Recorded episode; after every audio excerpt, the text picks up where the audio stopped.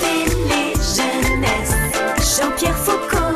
Télé-jeunesse. Et vous les enfants, au lit Bonne nuit, nounou. Bonne nuit les petits et le somnifère inoffensif des enfants. Tous les soirs, juste avant le journal télévisé présenté par l'imposant Léon Citrone, un autre gros nounours d'ailleurs, accompagné d'un marchand de sable, survole une ville sur un nuage. Ils entrent dans l'appartement de Nicolas et Pimprenel, deux enfants sages comme des images.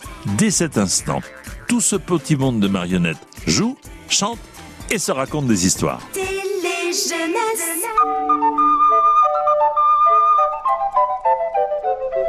Créé en 1962 pour la télévision en noir et blanc, bien sûr, par le comédien-producteur Claude Lédu, fabriqué avec des bouts de ficelle, Bonne nuit les petits, a quand même rendu bien des services à tous les parents en mal d'éducation stricte.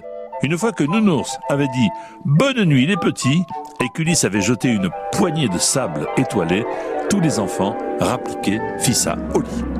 Mon rosier a quatre fleurs, Oh les belles roses mon rosier a quatre fleurs d'une charmante couleur.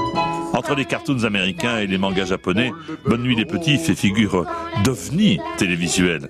À partir de 1964, Ulysse, le marchand de sable et Nounours sont rejoints par quatre neveux. Oscar, Rémi, Toto et Fanfan. Quatre prénoms qui commencent par les lettres O, R, T, F, le sigle de l'Office de radio-télévision française. Télé, télé-jeunesse.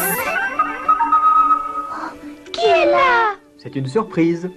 Qui es-tu? Je m'appelle Ulysse. Ulysse? Je suis le marchand de sable. Chaque soir, je survole la terre entière pour voir si tous les petits-enfants vont sagement se coucher. Bonne Nuit les Petits fera son bonhomme de chemin durant 30 ans. Véritable star des années 60, Nounours sera son journal tiré à 400 000 exemplaires et parmi des générations entières shootées. À Nounours, le compositeur et animateur de télé André Manoukian garde un souvenir intact de Bonne Nuit les Petits. Quand je rentrais de l'école, il n'y avait pas de télé, donc je jetais le cartable et je me mettais au piano. Et après, on avait droit à Bonne nuit les petits. On attendait ça avec tellement d'impatience et en même temps, ça nous rythmait. On voulait, on pouvait pas se coucher avant d'avoir vu euh, Bonne nuit les petits.